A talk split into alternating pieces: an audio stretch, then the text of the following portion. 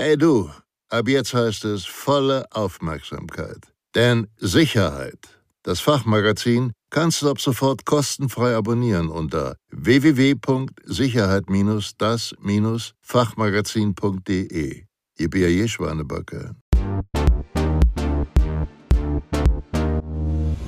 Bedrohungsmanagement. Effektive Maßnahmen zur Eigensicherung. Im Gebäude. Das können Sie für Ihre Sicherheit tun. Halten Sie sich an die Ausweistragepflicht, denn nur so können fremde Personen ohne Ausweis auch als solche erkannt werden. Treffen Sie auf fremde Personen, fragen Sie diese nach dem Anlass Ihres Besuchs und bieten Sie ihnen gegebenenfalls Hilfe an. Bereiten Sie sich auf eventuelle Gefahrensituationen vor. Spielen Sie mögliche Situationen allein und im gemeinsamen Gespräch mit Kollegen durch.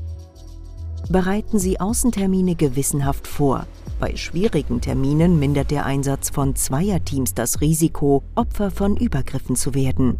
Nutzen Sie bei problematischen Maßnahmen gegebenenfalls die Amtshilfe der Polizei. Generelle Maßnahmen. Das können Sie für Ihre Sicherheit tun. Achten Sie an Ihrem Arbeitsplatz und im Kundenwartebereich auf eine ausreichende Beleuchtung.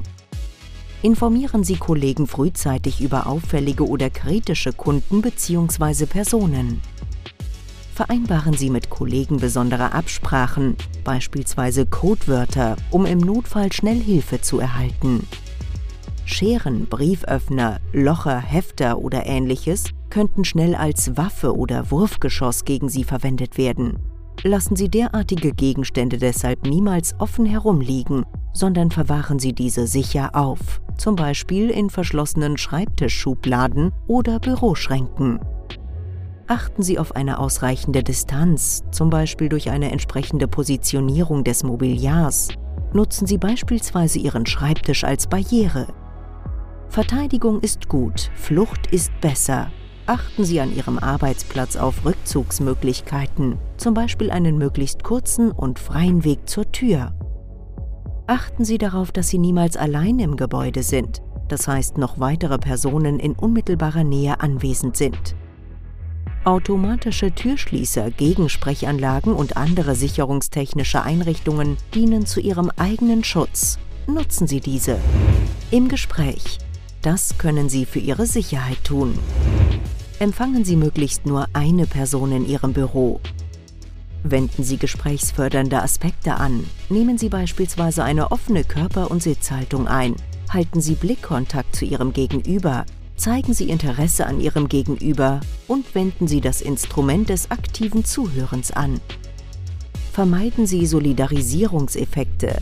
Halten Sie in kritischen oder emotionalen Gesprächssituationen beispielsweise die Türen zu Kundenbereichen geschlossen.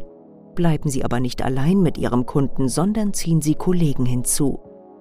Nehmen Sie frühzeitig Kontakt mit dem Sicherheitsdienst bzw. Ihren Kollegen auf, sobald sich ein aggressiver oder emotionaler Gesprächsverlauf mit einem Kunden andeutet.